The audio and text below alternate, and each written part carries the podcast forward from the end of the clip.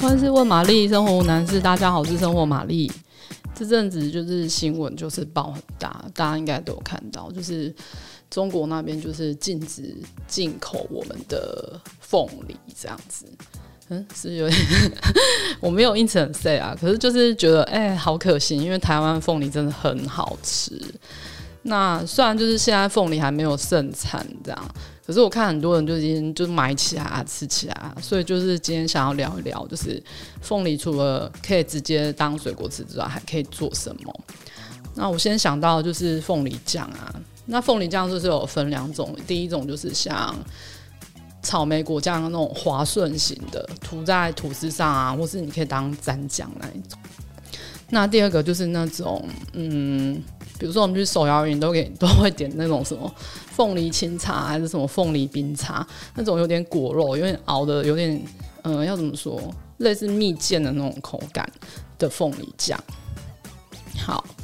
那像第一种那种果酱的嗯的凤梨酱，基本上就是跟之前说的草莓果酱做法类似，就是糖啊、柠檬啊都是很必要的这样子。那其中一个差别就是，嗯，你就是要把它打成泥，再做熬煮这个动作。那其他部分都一样，就是容器要先消毒啊，然后晾干啊，这样比较好保存。那如果你是要想要做像，比如说像我刚刚说那种凤梨摇茶那种果酱那种酱的话，那就不需要打成泥，那就是可以直接切成你觉得合适的大小。可以直接吃的那种大小就可以了，那一样就是熬煮就可以了，这样子。不过像这些酱啊，就是比较需要注意的，就是糖的分量，因为通常做果酱就是用水果大概百分之四十到五十的重量的糖。那其实大家应该有吃 台湾的凤梨，就是很厉害，就是很甜又不会咬舌头，有没有？那就是大家自己要。自己试看看，可能就是不需要用到四十趴或是五十趴，大概二十五、三十，我觉得可能就差不多。那大家就可以自己试看看斟酌这样子。再来就是前几天我有看到有人做那个那个叫什么荫凤梨，就是有个字，就是阴天的阴上面有个草字头，那个荫凤梨，它就是。呃，通常你吃什么凤梨苦瓜鸡汤啊，就很需要放那个这个阴凤梨，因为它吃起来就会苦中带甘甜这样子。做法就是比较是 比较嗯，也没有说复杂，但是它的材料可能比较难取得。比如说它其中有一个叫什么豆粕，豆粕大家可能就超陌生，因为它就是黄豆曲。做成的，那它也是用呃酿酱油用的主要的材料，那这个就比较难买，就是可能要去传统那种杂粮行才买得到。那如果真的找不到的话，网络上有，网络上一定有，因为我那天才看到这样子。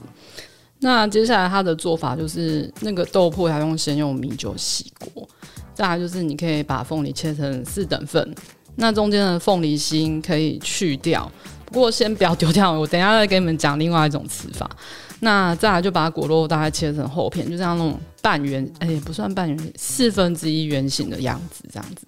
再把那个一样就是消毒的玻璃罐啊，热水烫过啊，消毒烘干，然后就一片凤梨，然后再加砂糖、盐巴跟那个豆粕，然后最后再放那个。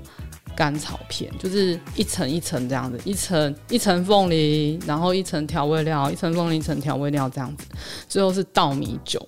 然后让那个凤梨全部都进到那个汤汁之后，就可以密封起来。然后这个大概要放一到一点五个月，每天都可以这样转一下，然后让里面的凤梨都可以进到那个酱酱汁这样子。不过你开封之后就是要冰起来。我刚刚说那个凤梨心不要丢掉，就是。我其实每次吃水果，我不太会吃凤梨心，因为我觉得我可我都会把那个凤梨心收集起来，然后就放到锅子里面，大概加一点水，就是可以淹过去就好，然后小火熬煮一下。有的人会熬很久，但我自己是觉得可以不用，就是让那个水可以试喝一下，让让那个水里面有凤梨的味道出来就可以，然后在旁边看，就可以在旁边看，这样边煮边看，然后边试喝。那最后我就会加一颗酸梅泡在里面，放在冰箱，就当凤梨茶喝。我觉得这也蛮蛮适用，这夏天煮起来放在冰箱还蛮不错的。好，今天就分享到这里喽。如果你喜欢今天的内容，欢迎订阅、按赞五颗星。还是有什么生生活上的疑难杂症要请玛丽解决，请留言让我知道哦。拜。